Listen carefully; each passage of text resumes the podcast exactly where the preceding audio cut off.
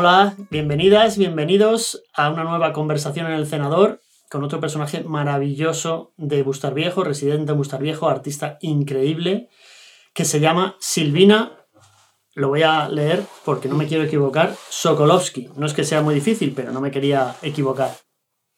Silvina es una artista increíble, vecina de Bustar Viejo hace muchísimos años y nombrada en estas entrevistas varias veces como la artista originaria, ¿no? como esa primera artista que hizo ese efecto llamada que ha convertido a Bustar Viejo en el, imán de artistas que es. Luego, hablando con Federico Gómez, hablando con Andrés Guerrero, hemos descubierto que había artistas antes. Entonces, em, mm, Silvina, aunque es una artista maravillosa que lleva aquí muchos años, no es esa artista originaria. Eso no le resta importancia ni le resta protagonismo en el paisaje artístico de, de Bustar Viejo. Y no digo paisaje artístico de una forma baladí. Eh, Silvina es conocida por todo el pueblo, ha sido profesora de dibujo de niños de varias generaciones en este pueblo, ha eh, hecho eh, exposiciones en el pueblo varias veces, o sea, es una artista fundamental. Y también, por lo que hablábamos con Federico Gómez, Silvina y Bustar Viejo ya no se pueden separar, porque Silvina ha intervenido Bustar Viejo casi tanto o más de lo que Bustar Viejo probablemente te ha intervenido a ti en el sentido emocional y en el sentido vital, ¿no? Todos esos dibujos que encuentras por el pueblo, ¿no? En postes de teléfono, en, lugares recónditos, escondidos, que te hacen una ilusión enorme, ¿no? Todos esos los has hecho tú. Algunos de ellos. Algunos de ellos. ¿Y los demás quién, quién los ha podido ah, hacer? En un momento teníamos un grupo de artistas y nos juntábamos los domingos, cuando los domingos por la mañana, sí, y cada uno se escogía una farola. Pero estaba Fede hizo, hizo muñequitos, Pablo Yugureski, Silvia Bius, otra chica, eh, bueno, ahora no me estoy acordando, pero vamos, todos los que estaban, eh, ah, también em, Teresa. ¿Ese grupo tenía un nombre? ¿Era un grupo eh, artístico? Uf, yo con los nombres, sí, no me acuerdo cómo se llamaba. Pero ya teníais algún tipo Era como muy espontáneo, ¿no? Dijimos, tenemos que hacer algo aquí en el pueblo que nos alegre un poquito, que todavía sigue, ¿eh? Sí, sí, sí. Ese bichito ahí de, bueno, tenemos que intervenir para que nos dé alegría. Pero de momento hace muchos años que no hacemos. Lo que sí hicimos hace tres, creo, un mural en la biblioteca con la gente del pueblo. Eso fue un proyecto precioso contra la violencia de género que está al lado de la biblioteca. Está todavía, sí. Sí. No sabía que también eso habías intervenido tú. Ahí se demuestra lo que os quiero, os quiero hacer ver a las, a las espectadoras y a, los, y a las oyentes de, de, las conversaciones en el senador. Silvina y Bustar Viejo ya son uno desde hace muchos años y eso eh, hace falta ser un gran artista y hace falta ser un gran, una gran vecina Realmente hay que sentir el pueblo como tuyo y eh, va mucho más allá de recoger los papeles del suelo y tirarlos a la papelera. Es, querer embellecer y querer enriquecer y divertir ¿no? a, los, a, los, a los demás vecinos. Em, por eso siempre, no solo por, por, porque tu nombre es, surge siempre como artistas de Viejo Silvina. Es que lo sabes, Silvina. ¿Has hablado con Silvina? ya está aquí Silvina. Gracias. Eh, era una entrevista muy esperada por, por nosotras, por mi mujer y por mí. Así que muchas gracias por estar aquí. A mí me gustaría saber cuándo llega Silvina, porque Silvina nace en Argentina, en Buenos Aires. Eh, Buenos Aires es muy grande, probablemente en algún sitio de Buenos Aires que yo no tengo la suerte de conocer. Eh, ¿Dónde nace Silvina y cuándo y cómo llega a un lugar como Viejo, tan lejos de Buenos Aires? Bueno, primero que nada agradecerte eh, que me hayas invitado y segundo que estés en marcha, tengáis este proyecto porque me parece que recoger todo esto que está hace muchos años pululando mucha gente es, era una tarea muy necesaria, así que os lo agradezco. Y luego, bueno, al, respondiendo a la pregunta, yo eso, nací en Buenos Aires y a lo, en un barrio centro de, centro de Buenos Aires y llegué aquí, o sea, con, a los 26 años me, vine para aquí. Un poco buscando eso, conocer, ver pintura, ver mundo, también las crisis de, de Argentina que son cíclicas, que se, te cae el... o sea, dejas de, de, ver el sentido, ¿no? De estar ahí peleando. Y desde entonces aquí, sigo aquí. O han pasado muchos años.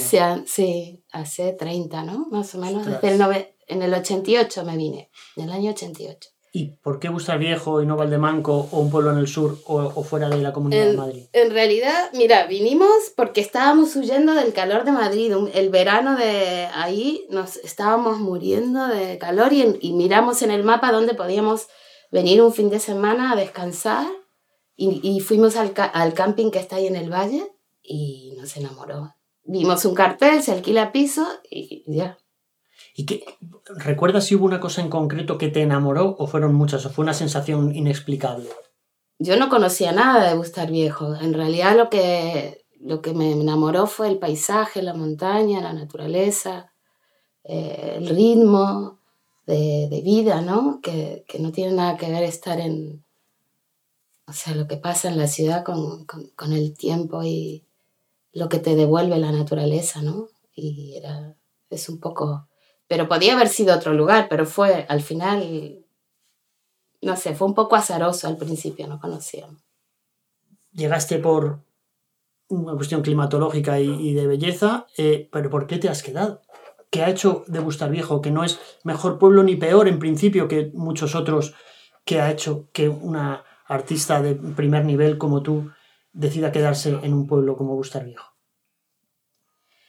Pues yo me acuerdo que el día que es la gente, es el entorno, el primer día que llegué, que llegamos en la mudanza, después de la mudanza, era el día de las fiestas, el último día de las fiestas que es súper bonito, hace, ahora hace unos años que con esto del bicho que tenemos no se hace, pero llegamos y estaba el último día la caldereta, no sé qué, y después de estar mudando, subiendo cosas, teníamos una energía y nos fuimos a la plaza a bailar y estaba toda la gente que sigue siendo hoy nuestros amigos, que nos acogieron así con los brazos abiertos.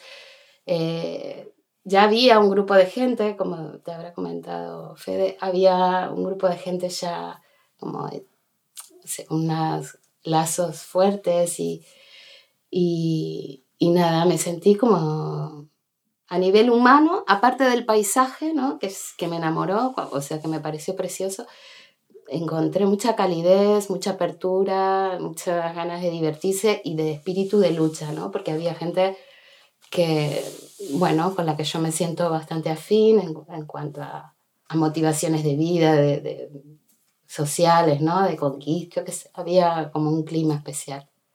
Y han pasado 30 años eh, ese, esa gente, esa calidez, ese espíritu de lucha continúan o, ha cambiado? Sí, continúan. Continúan, porque, bueno, yo, yo, estoy hablando de eso, de los vecinos, ¿no? Aquí hay mucha gente muy valiosa, ¿no? En este sentido.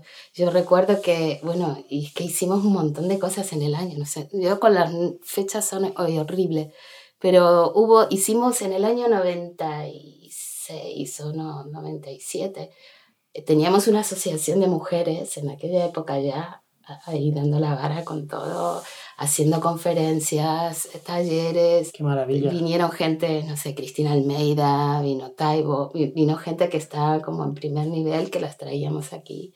Y seguimos, ahora seguimos con esa misma gente, algunos de, de los que estábamos allí en la Asociación de Mujeres No Te Lo Calles, que era, bueno, el nombre ahí lo dice todo. y es, muchos estamos ahí, ¿no? O sea que en realidad eh, es como los vecinos que tenemos inquietudes eh, y necesidades que no están resueltas ni contempladas por los poderes ni las instituciones, que nos, nos vamos juntando para resolver las cosas, ¿no? Eh, voy a, a cambiarte el, la dirección para hacerte la pregunta punzante de la entrevista, que es la que siempre puede causar más, más dudas, ¿no? Que es, ¿qué es para ti o cómo describes tú la creatividad? Para mí la creatividad es como la sal de la vida, es el condimento necesario para que, para que todo esto tenga un sentido, todo este pasar por aquí, por la vida, por el mundo, eh, un sentido más profundo de crecimiento, de juego, ¿no? De ir más allá, que, que es, es, la creatividad es, es, transversal a todas nuestras actividades.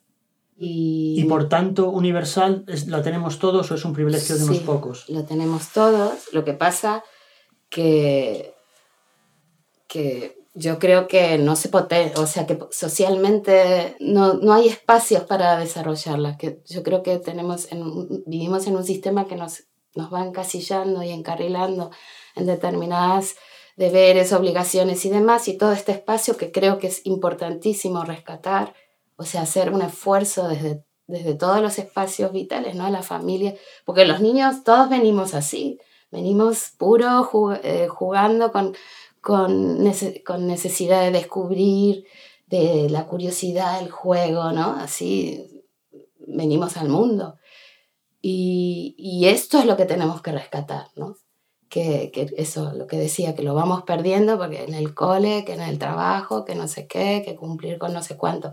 Entonces, una de las cosas bonitas de mi profesión, que yo trabajo con la, bueno, pin, soy pintora, pero a la vez doy clases y entonces eh, yo tengo esa, ese espacio como privilegiado de, dar, de dar curso, de dar acogida a, a, lo que cada uno trae, ¿no? O sea, tratar de conectarnos con lo que de verdad somos, porque a veces se, se nos olvida, estamos cumpliendo ¿no? con lo que hay que hacer. Es, es necesario, es muy necesario un cambio ahí. Hay una pregunta que me surge ahora con todo esto que dices, que me viene, que me, me ha llovido en la cabeza porque, claro, Fede ha sido maestro también. Israel Sandoval, profesor. Mm. Salomé da clases. Yo doy clases. ¿Es el dar clases una necesidad del artista, de la persona creativa, eh, que en un momento dado dices, yo esto lo tengo que transmitir, yo esto necesito por lo que sea, cada uno por lo suyo, transmitirlo a, una, a, otra persona, que esto, que esto no se quede dentro de mí? ¿O es puramente un tema de, es una forma de ganar dinero extra que no está mal? ¿O las dos cosas? sí, creo que son las dos cosas. Lo que pasa es que, los, que los maestros de verdad, los que dejan huella, creo que tienen el, el, el, ingrediente este de la, de la necesidad de, de, transmitir lo que uno sabe, conoce y con todo el, amor y el cariño, ¿no? Porque todos recordamos al, en toda nuestra historia de, de, ser alumnos, ¿no? Algún profe que te, que te ha dejado una marca, una huella, uno entre, no sé, cuántos tuvimos. Y es que de verdad esa, cuando te vuelcas con amor y, y con la necesidad, llegas diferente a las, a las personas. Y a mí me parece un espacio privilegiado y maravilloso, ¿no? Pero es verdad que también el que recibe tiene que estar preparado para, para poder escuchar. Tampoco hay que em, empeñarse. Mm. Ahí se da una sincronía que está o no está. Y a lo mejor le cae la ficha, no sé, o sea, tú, yo me encuentro ahora, yo me encanta porque eh, me encuentro con, con mis alumnos, no sé, que ya tienen, no sé, treinta y pico de años, o los hijos de mis alumnos, entonces que vienen ahora al taller, ¿no? y me dicen, wow, esta, este, ¿te acuerdas cuando hicimos esta escultura? No sé qué, ¿no? Y, y se han quedado con, con, ese, ese trocito de esta vivencia, esta experiencia que les ha marcado, ¿no? Les queda como un farol ahí de decir, ¿no? De, de, de desarrollar la creatividad, de encontrarse a gusto. Y bueno, no sé por qué estaba diciendo esto. Perdí el hilo. eh, nosotras, mi mujer y yo, eh, hemos tenido el, privilegio de que nos hagas una visita guiada a tu, a tu estudio y, y al viaje de tu obra, que fue maravillosa. Eh, luego, mi, cuando salimos de, de, tu estudio, mi mujer me decía, pero ¿qué te ha pasado? Que estabas tan callado, que no decías nada. Se ha quedado Silvina ahí como que no te gustaban sus cuadros, que eh, con lo que tú eres de parlanchín, de charlatán y de de preguntar y de opinar y estabas ahí callado y mirando y con la cara así.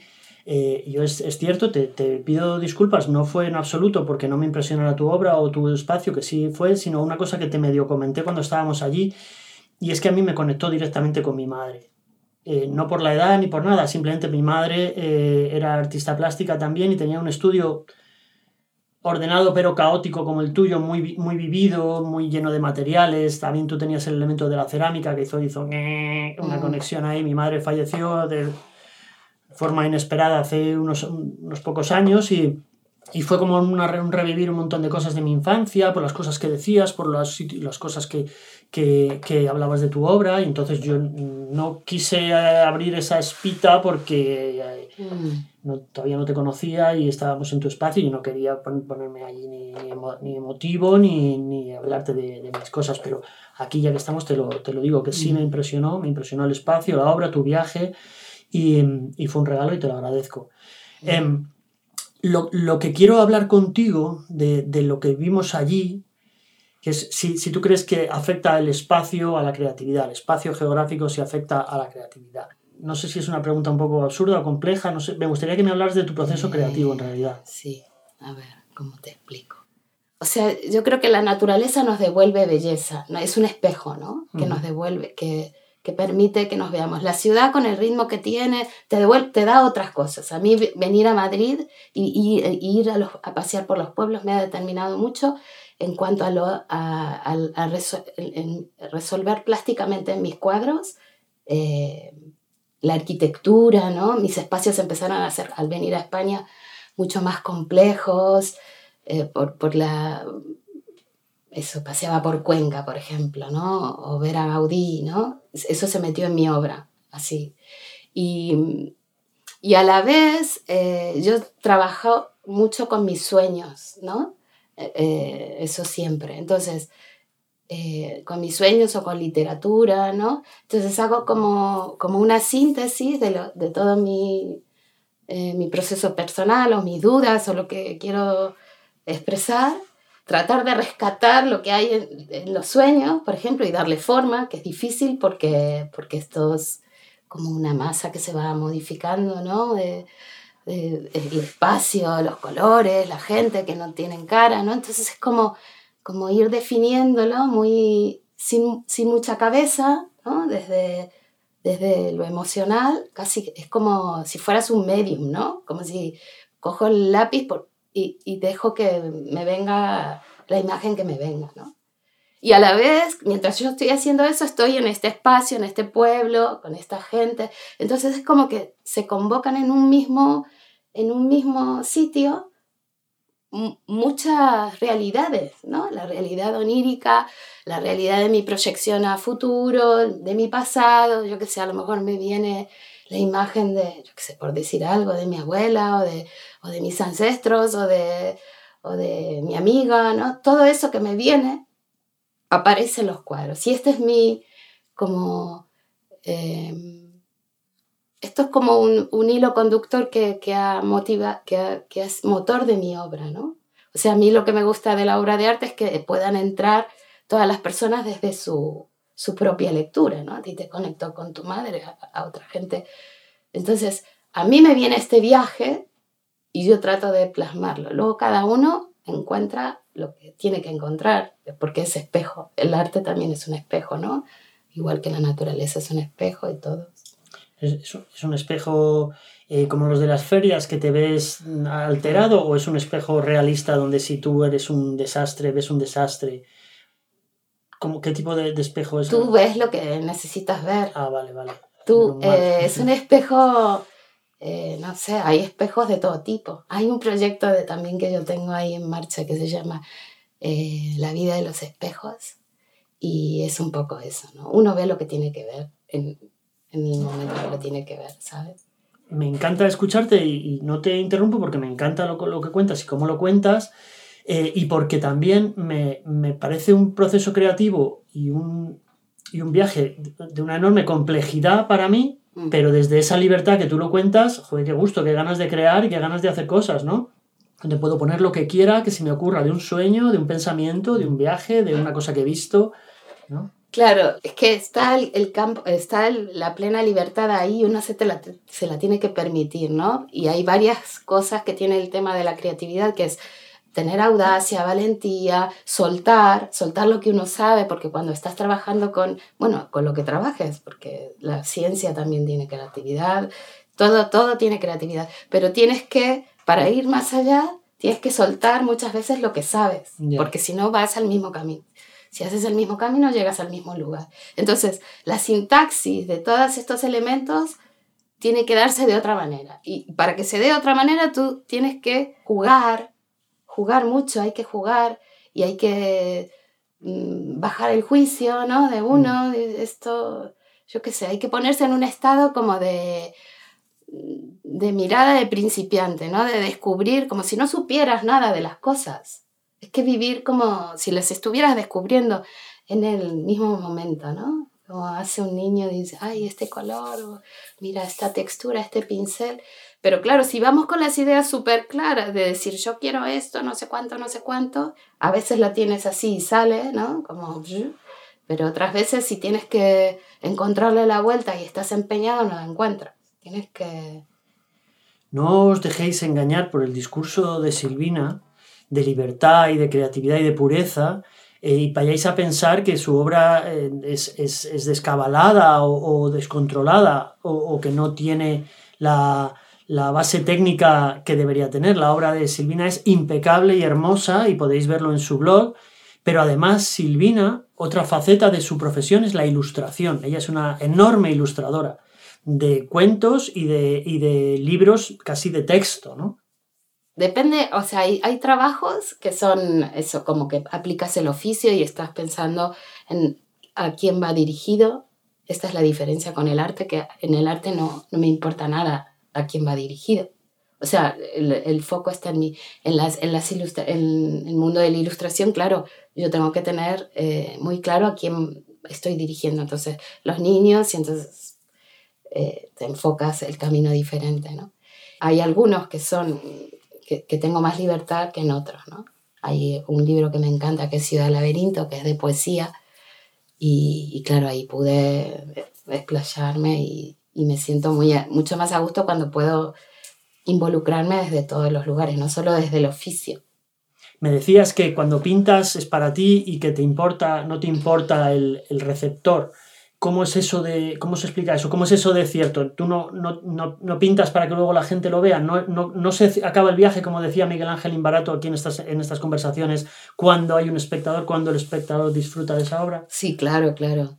Claro que se cierra con el espectador. Si no hay espectador, es que te, claro, es como que te lo quedas todo, no, no tiene sentido. Yo me refiero a que no tienes en cuenta para la resolución de la obra, o sería interesante no tenerlo en cuenta, no, no es determinante que vaya dirigido para determinado público. O sea, ahí quiero sentirme libre de, decir lo que, lo que tenga que decir, aunque moleste o, o, agrade. No importa. Quiero decir, el foco está en lo que yo necesito decir y se va a completar cuando la otra persona lo vea, que va a ver lo que, lo que sea, ¿no? Yo es que te, te escucho y me pareces una, una, persona tan increíble, con un discurso tan, eso, tan complejo y tan libre a la vez, eh, que yo te dejo, te dejo hablar y quiero escuchar cada palabra. Y yo me pierdo contigo en ese viaje porque hablábamos con algunos de los artistas aquí también, ¿no? ¿Realmente importa a dónde lleguemos o es el viaje, ¿no? Es el viaje, claro. El viaje y la compañía, como decían, depende cómo vayas, ¿no? En la vida. Eh, es el viaje, por eso te digo que, no sé. Y lo que tú decías antes, ¿no? De olvidarte de lo que sabes, ¿no? Del que, el que decías, el que no se pierde no encuentra nuevos caminos. Stevenson lo llamaba el famoso kill your darlings, ¿no? antes de ponerte a escribir tienes que matar a todas tus queridas. Todas esas cosas que han funcionado, con las que tú te sientes bien, hay que eliminarlas. En el mundo del marketing, que yo me dedico, tengo un pie en, en el arte y otro en el marketing, en el marketing es igual es que la idea que ha funcionado, si sabes que ha funcionado, ya se ha quedado vieja. Ah, mira. Ya hay que pensar siempre. Claro, eh, tienes que volver a armar, ¿no? Siempre. Eh, entonces, no me importa que te pierdas en el discurso, porque lo que tú dices, desde ahí vamos a encontrar nuevos caminos. Nuevos caminos que tú has abierto para artistas que han venido a, a Bustar Viejo, para los vecinos, y que yo te agradezco, ha sido una inspiración para generaciones y generaciones de bustareños y bustareñas. Eh, y ahora estás aquí, eh, estamos haciendo un homenaje con esta entrevista a ese, a ese viaje increíble que, al que te has dejado acompañar por todos los vecinos y las vecinas y los demás artistas que han ido viniendo. Eh, por eso estás en estas conversaciones y yo quería que estuvieras desde el principio también y, estoy contentísimo y agradecidísimo de que estés aquí la entrevista en sí ha terminado. Yo te iba a preguntar, pero se ha contestado ya de sobra, ¿qué crees tú que tiene Bustar Viejo que hace que los artistas sigan viniendo? Eh, también me dijo Federico Gómez que esa era pregunta equivocada, ¿no? Que, que yo no que fuera una pregunta equivocada, sino la, la, respuesta que yo busco, que es como de libro, ¿no? Los artistas Viejo vienen por esto, chaca, tachan, que no existe esa respuesta, ¿no? Eh, en los últimos 30 años muchos han venido por ti y se han quedado por ti, por, la, por esa imagen y ese reflejo que tú les, les has dado de sí mismos. Y, y, eso es lo importante para mí. Entonces, yo no quiero cerrar esta entrevista, me gusta que la cierre la gente que está siendo entrevistada o que estoy con, con la que estoy conversando. Entonces, ahí tienes al mundo entero y, a, y, a, alguien del ayuntamiento también y los vecinos de Bustar, de Bustar Viejo para compartir un pensamiento, anunciar una exposición, hacer una petición, lo que tú quieras. El, el cierre es tuyo. Mm. Bueno, pues hay tanto piropo que... Yo te agradezco, eh, primero eso, agradecer este espacio que, me, que, eh, que creo que va a unir a, toda la, a todos los que hemos pasado, que era una tarea muy necesaria, que siempre comentamos. Tu calidez, bueno, la de tu Salomé. compañera, Salomé, me encanta ese nombre. Y en realidad, eh, eso, mucho agrade yo siento mucho agradecimiento. Eh, no sé, la, la, gente que ha venido a Gustar Viejo, quiero matizar esto porque no, no, no creo que sea tan importante para, para que haya, hayan venido aquí, ¿no? Eh, por, por mi, lo que yo haya hecho. Sí que hay un núcleo que yo me siento muy, muy, eh, muy bien acompañada, muy arropada en este pueblo. O sea, me encanta vivir aquí. Eh, como o sea, esta sensación de que sales a la calle y estás como con, con hermanos, con familia, ¿no? O sea, me siento como, como en familia, con todos estos artistas, esta gente, ¿no? Porque hay tantos y tantos y algunos que ni conozco. O sea, que sales a la calle y sales como eh, dispuesta, abierta a compartir, porque se dan situaciones de, de, de compartir cosas mmm, de procesos íntimos y profundos de lo que estamos viviendo. Y yo agradezco a toda la, no sé, a, a esta comunidad que estamos aquí creando, que esto es lo que llama, ¿no? Que cuando la gente eh, está desde, está, está haciendo, creando y hay como una ebullición, ¿no? Como algo de... Se habla de Bustar Viejo en, en yo qué sé, yo digo, vivo en Bustar Viejo. Ah, Bustar Viejo, gente que vive en, cualquier otro lado, ¿no? Es como que hay una reverberación y una, y una vibración de, de, crear, de compartir, que va más allá de las instituciones, que es todo movimiento vecinal que nos gusta, que queremos hacer, y pase lo que pase, lo vamos a seguir haciendo. Entonces, gracias a todos y a los vecinos también. Yo me siento en el lugar, o sea, cuando pienso a dónde me iría, bueno, también me iría a un lugar más cálido, porque los inviernos son tremendos aquí, a mí me sigue costando, eh, pero a nivel humano y a nivel de, de compartir momentos creativos, ¿sabes? De, de, danzar, de música, de... Yo no sé si hay otro lugar. La ciudad de Buenos Aires, hay ciudad de Buenos Aires también, pero como es un monstruo de ciudad y se pierde esto, mm. ¿no? de, de cuando salís a la calle, eh, si quieres te quedas para adentro y si no te abres, ¿no? Abres tú. Y así me siento como, como en casa. Pues. mi lugar en el mundo, mi lugar en el mundo. Mira, maravillosa película de argentino, Alistarain. Fijaos otra coincidencia en el mundo de los enormes artistas que están viniendo aquí comparten y coinciden en dos cosas, la gratitud y la humildad. Mm, yo agradezco también que estéis aquí y para mí es un privilegio. Gracias. Gracias a, vos, a vosotras. Y a todas vosotras, a todos vosotros que nos estáis viendo y nos estáis escuchando, ya sea en el podcast o en YouTube o en la radio Boostar. Gracias y hasta pronto.